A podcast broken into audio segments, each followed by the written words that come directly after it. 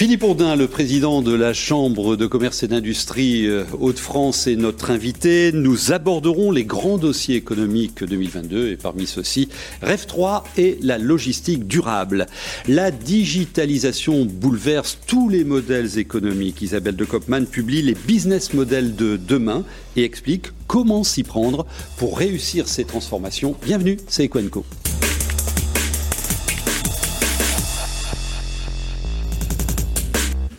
Se souhaite encore la bonne année. Philippe Bourdin Tous mes voeux, mon cher Jean-Michel. Isabelle de Kopman Tous mes voeux, Jean-Michel. Plein de bonheur et plein de succès dans euh, tous les dossiers que vous allez défendre au cours de cette année 2022. Euh, Tiens, juste avant euh, l'Hebdo Éco de la Voie du Nord. bel objet, hein, belle initiative, Yannick. Oui, c'est nouveau. Et, avec un bel impact. Et chaque semaine, un dossier cette semaine, euh, l'entreprise familiale. C'est une marque de fabrique des Hauts-de-France, un peu. Ah, tout à fait. Hein. tout à fait. On, appelle ça un peu le capitalisme rénan. Ouais. C'est-à-dire c'est le notre modèle capitalistique et c'est un modèle qui fonctionne bien sur le long terme. On a pu le voir aussi pendant la crise sanitaire. C'est un modèle de protection très fort des entreprises. Et je vous invite avec Sophie, l'agence de développement euh, de, de de la Flandre intérieure, à, à, une manifestation qui se déroulera le 8 mars euh, prochain autour justement de l'entrepreneuriat euh, familial. Vous pouvez vous inscrire à cette soirée si vous êtes intéressé autour de Caroline, Caroline, partout là. Caroline Poissonnier. Caroline Poissonnier. Nouvelle directrice. Euh, c'est son papa qui avait fondé euh, Baudelet Environnement. À Blaringhem, près de Saint-Omer, pour la récupération et la valorisation des déchets. Oui, tout à fait.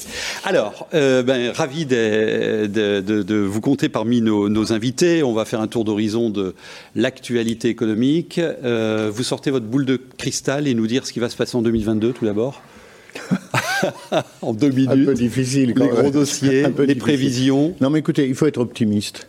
D'abord, on, voit que les chiffres sont pas si mauvais dans leur ensemble. Il y a certes des changements de modèle, mais on en parlera tout à l'heure, mais il y a des contraintes qu'il n'y avait pas il y a deux ans.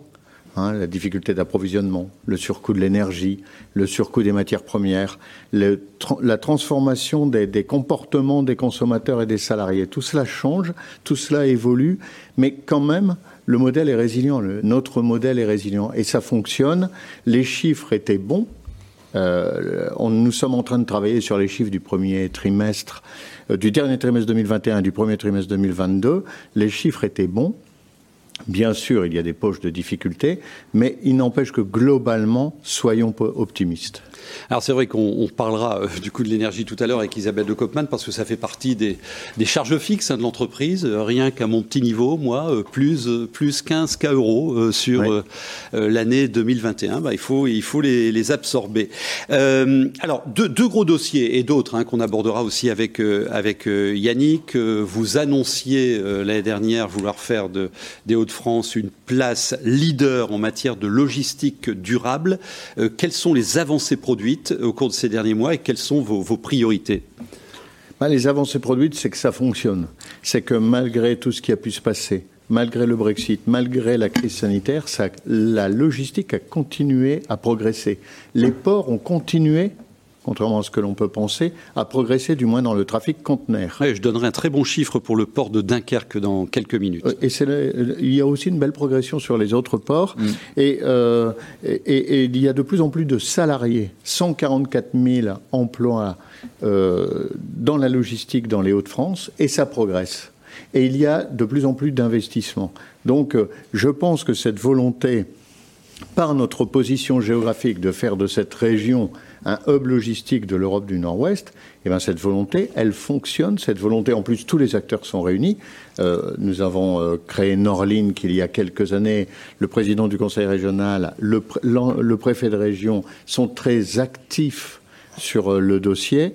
L'ensemble des acteurs privés est très actif et, on progresse. Et il y a beaucoup d'investissements. On y reviendra aussi avec Isabelle de Kopman parce que euh, une des grandes tendances est le circuit court, euh, la relocalisation du, business et, ça impacte évidemment les, modèles. On aura certainement une question là-dessus. Avant de parler de REF 3, on reste sur la logistique avec une question sur notre façade littorale. Oui, les regards se tournent de plus en plus vers la façade littorale. Historiquement, on est une grande région maritime on pense qu'on l'a globalement oublié et depuis une petite dizaine d'années, il y a effectivement, semble-t-il, un mouvement de réorganisation des flux économiques sur la façade maritime. Euh, l'organisation des trois ports, euh, leur nouvelle collaboration. Vous êtes président de Norlink, qui est la fédération des trois ports. Où en est-on aujourd'hui Et est-ce que vous confirmez que la métropole lilloise, elle est toujours aussi attractive de plus en plus Elle vit sa petite vie toute seule? D'ailleurs, elle ne rayonne pas tant que ça sur les territoires voisins. Euh, Valenciennes, ça va bien. Euh, Arras aussi. Dunkerque, Boulogne, Calais, où en est-on aujourd'hui? Et notamment par rapport aux flux économiques Écoutez, les flux progressent. progressent considérablement. Je pense que la façade maritime est en train de tirer son épingle du jeu. Évidemment, c'est une ouverture sur le monde. On dit toujours qu'il n'y a pas de grande région sans une façade maritime très dynamique, c'est le cas aujourd'hui, sans une métropole qui irrigue la région. Aujourd'hui, la métropole, qui a en plus a la chance d'être transfrontalière, la métropole, elle n'irrigue peut-être, elle n'irrigue peut-être pas assez, et c'est là le manque éventuellement. Et puis nous avons euh, autour de sur 300 km 80 millions de, consommateurs. Donc on a tous les éléments pour réussir. La façade maritime est en train de réussir parce qu'ils ont, ils ont une, une approche concurrentielle. Regardez par rapport à Anvers. Entre Le Havre et les ports belges, en fait. Enfin, c'est compliqué oui, c'est compliqué. la, bataille est féroce. Les, Yaris partent à Anvers ou Zébruges, euh, ne partent pas euh, à Dunkerque. Avez ce genre de modèle, c'est vrai. Mais vous avez aussi euh, le froid. Dunkerque s'est spécialisé dans le froid, le transport de. Eh bien, ça fonctionne, ça fonctionne de mieux en mieux. Aujourd'hui, je dis toujours, on ne peut pas concurrencer Anvers. On ne peut pas concurrencer. C'est un combat perdu d'avance. Bah, si, on, si on se met face à eux sur le même niveau, on ne va pas y arriver. On peut donc concurrencer sur des produits, des produits de niche à la limite, mmh. ou des produits très spécifiques, et le service. Et là-dessus, on est en train de progresser. Et l'Interland et l'Interland. Et on a, on a 23 ports intérieurs. On a quand même une région qui, qui, est très industrielle, qui est très bien structurée au niveau des, des, des déplacements. Donc, avec euh, Norling Fédération qui crée vraiment un, système. Regardez le fret ferroviaire. Le fret ferroviaire, on travaille beaucoup dessus. On peut constater quand vraiment on réfléchit sur le fret ferroviaire que les ports sans le fret ferroviaire, ce n'est rien. Il faut avancer aussi sur le fret ferroviaire.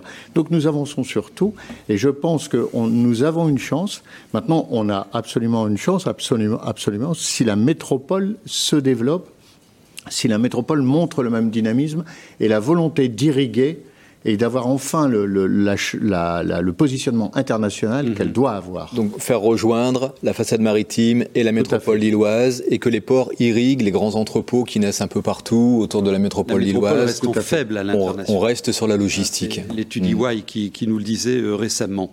Alors, il, y a quelques jours, euh, Xavier Bertrand euh, redisait l'axe stratégique avec REF 3, la colonne vertébrale du développement économique de, de cette région. Vous en êtes en quelque sorte le producteur exécutif, hein. c'est vous qui, êtes à la manœuvre, la, CCI euh, Hauts-de-France. Donc quelle feuille de route vous a-t-il donné euh, euh, là-dessus? Parce qu'il y a plus de 1700 entreprises embarquées, mais est-ce que c'est ça le sujet, de comptabiliser aujourd'hui les, projets? C'est quoi votre feuille de route? Non, le sujet, c'est de développer cette région avec non seulement la logistique, mais la logistique verte, ce qu'on appelle la green logistique aussi. Et la feuille de route, c'est d'être exemplaire sur le développement de la, de la transition énergétique. Et pour ça, il faut être opérationnel. Donc, quand vous dites le sujet, c'est pas les 1700 entreprises. Non, mais le sujet, c'est qu'il y en ait 3000. Le sujet, c'est de continuer à créer et embarquer 6 millions d'habitants d'une région. Et surtout, oui, mais les, entreprises peuvent être exemplaires. Mm-hmm. Si vous voulez, nous, Chambre de commerce, nous n'avons ni les moyens d'expertise ni les moyens financiers de, provoquer l'appropriation par les 6 millions de personnes. Maintenant, l'entreprise peut être exemplaire. L'entreprise, c'est quand même la première, avec quelques côtés de l'activité territoriale, et maintenant l'université, qui s'est emparée du sujet REF 3. Donc si nous développons des sujets, des, sujets, un écosystème rf 3 et même une économie rf 3, à ce moment-là, ce sera un exemple. Parce qu'une entreprise, c'est autant de salariés, c'est autant de familles qui s'intéressent de près ou, de loin au système. Donc la feuille de route, c'est continuer à travailler tous ensemble, continuer à développer au maximum ou à aider à développer les entreprises, entreprises existantes et nouvelles entreprises. Les, les accéléreurs F3, c'est le sujet, c'est de former à chaque fois des nouveaux chefs d'entreprise ou des, des entreprises assez récentes pour développer sur, le principe, sur les principes de REF 3. Donc notre feuille de route que, que l'on crée ensemble, hein, c'est pas Xavier Bertrand qui dit vous faites ceci, vous faites cela, c'est on crée ensemble, c'est participer au premier chef, et nous avons la culture REF 3 au développement de cette, de cette culture de la transition énergétique et faire de, cette région un modèle de, de, transition énergétique. Regardez la logistique. La logistique est un énorme consommateur de CO2. Aujourd'hui, nous nous battons tous pour consommer moins. Nous avons monté la Cité internationale de la logistique pour monter un écosystème justement euh, qui, qui, qui, est positif par rapport à, par rapport à toute cette consommation. Une question de Yannick, et, pendant que vous lui répondez, euh, je vous montrerai quelques captures du site de la CCI Hauts-de-France, qui est un site de service. Hein. Il est intéressant. Vous avez une problématique business, vous pouvez la renseigner et, avoir des, tas de réponses. Alors ça, ça sera en toile de fond. Question Yannick. Alors on résume Rêve 3, hein. économie verte, avec une croissance verte, euh, pour faire des économies d'énergie, des économies, des économies de matière, tout, tout en se servant du digital. C'est ça Rêve 3, en fait, qui a 10 ans janvier 2012, janvier 2022, 10 ans ce mois-ci. Euh, donc euh, c'est toute une belle dynamique qui s'est créée. Euh, est-ce que vous pensez que Rêve 3 a aussi une vocation à, relancer la production locale et à relocaliser les activités, puisque vous disiez tout à l'heure entreprise par entreprise, on est dans le local, c'est pas, c'est une vision globale, mais les actions, les projets sont hyper locaux. finalement. c'est ça. Et, et sous votre contrôle, ça n'existe pas ailleurs en France à l'échelle de l'ensemble d'une région. Donc ça, c'est peut-être le pari. Est-ce que vous allez le tenir, le réussir ce défi de recentraliser au maximum, au plus près des territoires, euh, une, un développement économique local? Je pense. Je pense. Et comment Comment allez-vous le faire D'abord parce que on peut faire de la politique et dire oui, ça va être possible. Mais moi, je ne suis, pas politicien. de, euh, de, la, politique au sens noble du terme. non, mais je pense parce que tous les acteurs sont réunis. Regardez, Philippe Vasseur a, monté une communauté. Ancien président de région. L'ancien président de, de, CCI régionale. Sur F3 et de la CCI, oui, mon prédécesseur à la CCI. Il a monté la communauté REF3. Le but de la communauté REF3, c'est de faire travailler tout le monde ensemble. Donc tous ceux qui ont travaillé sur REF3 continueront à travailler sur REF3 au, milieu d'un cercle qui est constitué de tous. Le vice-président, c'est Xavier Bertrand. L'autre vice-président, c'est Daniel Percheron, qui est le, le, premier président du conseil régional qui s'est occupé de REF3.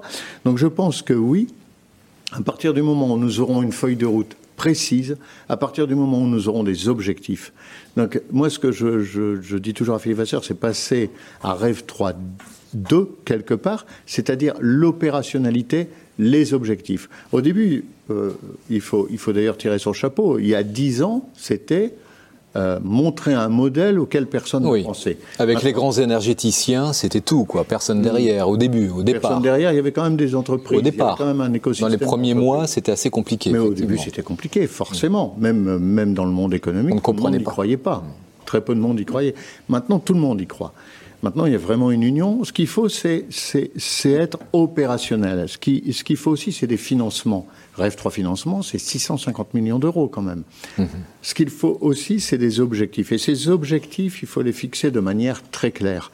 Et c'est ça aujourd'hui la feuille de route à se fixer avec le Conseil régional, avec les universités, avec l'ensemble des acteurs, les, les, par exemple les, les sociétés de HLM, les promoteurs et autres.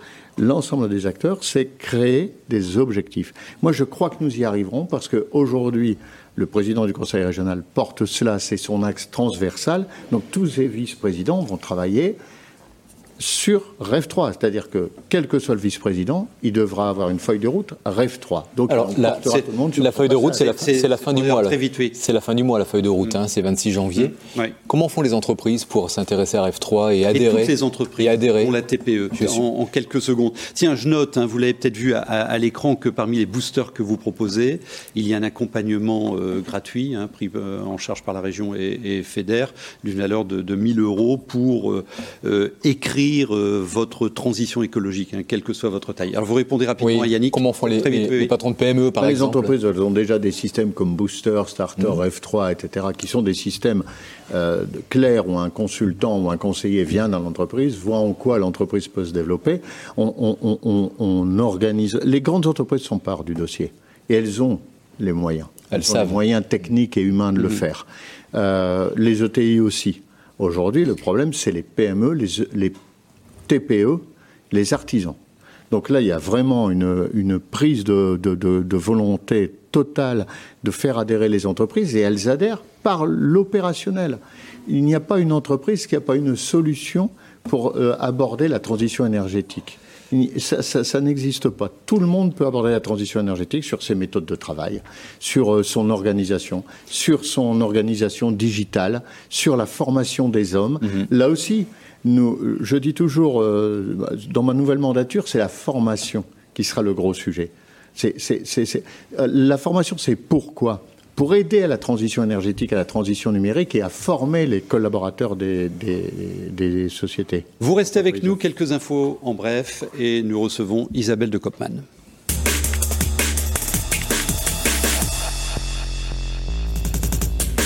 Ma illustration de ce qu'on disait à l'instant avec le grand port euh, maritime de Dunkerque qui connaît une forte reprise avec une hausse de 8% de tonnage en 2021 par rapport à l'année précédente et les conteneurs ont fait un bond de 41% par rapport à 2020.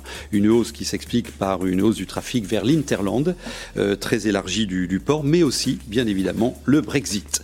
Les pénuries qui avaient d'abord affecté les secteurs du BTP ou de l'industrie automobile concernent désormais tous les secteurs et dans ce contexte, euh, les litiges entre les acteurs euh, économiques augmente également et le médiateur des entreprises met en place un comité de crise pour aider les acteurs économiques à passer ce cap actuellement. Les difficultés d'approvisionnement représentent 20% des saisines. Durement touché par la crise sanitaire, l'aéroport de Beauvais-Tillé a enregistré une baisse de 20% de son trafic en ce début d'année par rapport au niveau euh, d'avant-crise.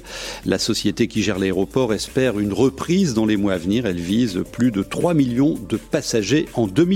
Et puis, pour aider les entreprises fragilisées par la crise du Covid-19, le gouvernement a lancé deux nouvelles aides. Il s'agit du dispositif renfort qui est ouvert jusqu'au 6 mars pour les entreprises visées en décembre par une mesure d'interdiction ayant entraîné une perte d'au moins la moitié du chiffre d'affaires.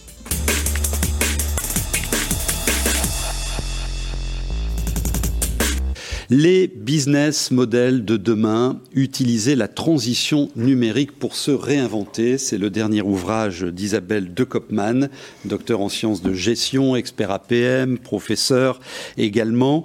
Euh, c'est un, véritable outil euh, conçu euh, comme tel hein, pour vous aider à, concrétiser ce souhait de numérisation et le changement de modèle qui va avec. Tout, d'abord, vous faire réagir sur un fait qu'on a qu'on a abordé avec Philippe Ourdin. Euh, chacun euh, organise sa transition écologique euh, numérique, certes, mais aussi écologique. Est-ce que ça impacte cette cette transition écologique, les, les, les, entreprises Ah oui, oui, tout à fait. De toute façon, la transition énergétique et la transition euh, numérique sont indissociables.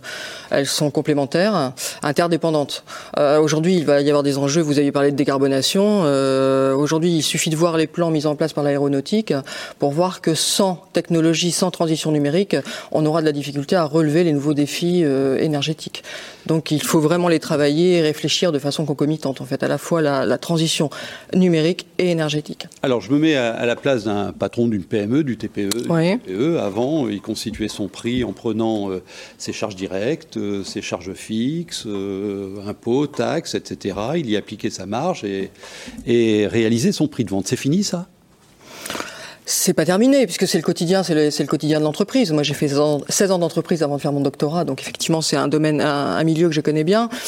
Là, l'idée, c'est de, de, comprendre, et je, je, rebondis sur ce que vous disiez tout à l'heure, c'est il faut bien comprendre que nous avons devant nous, et ça, c'est vraiment important. J'aimerais amener un peu de, voilà, de, un esprit positif dans cette, dans cette, dans cet entretien.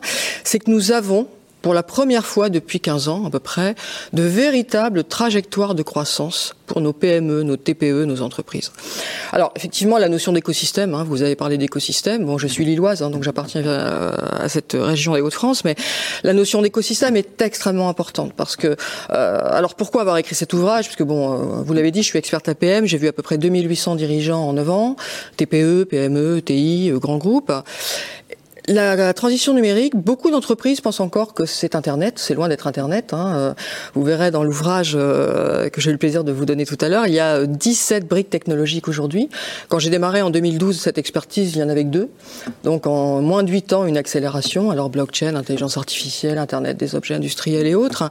Et beaucoup d'entreprises se sentent un peu démunies par rapport à ça.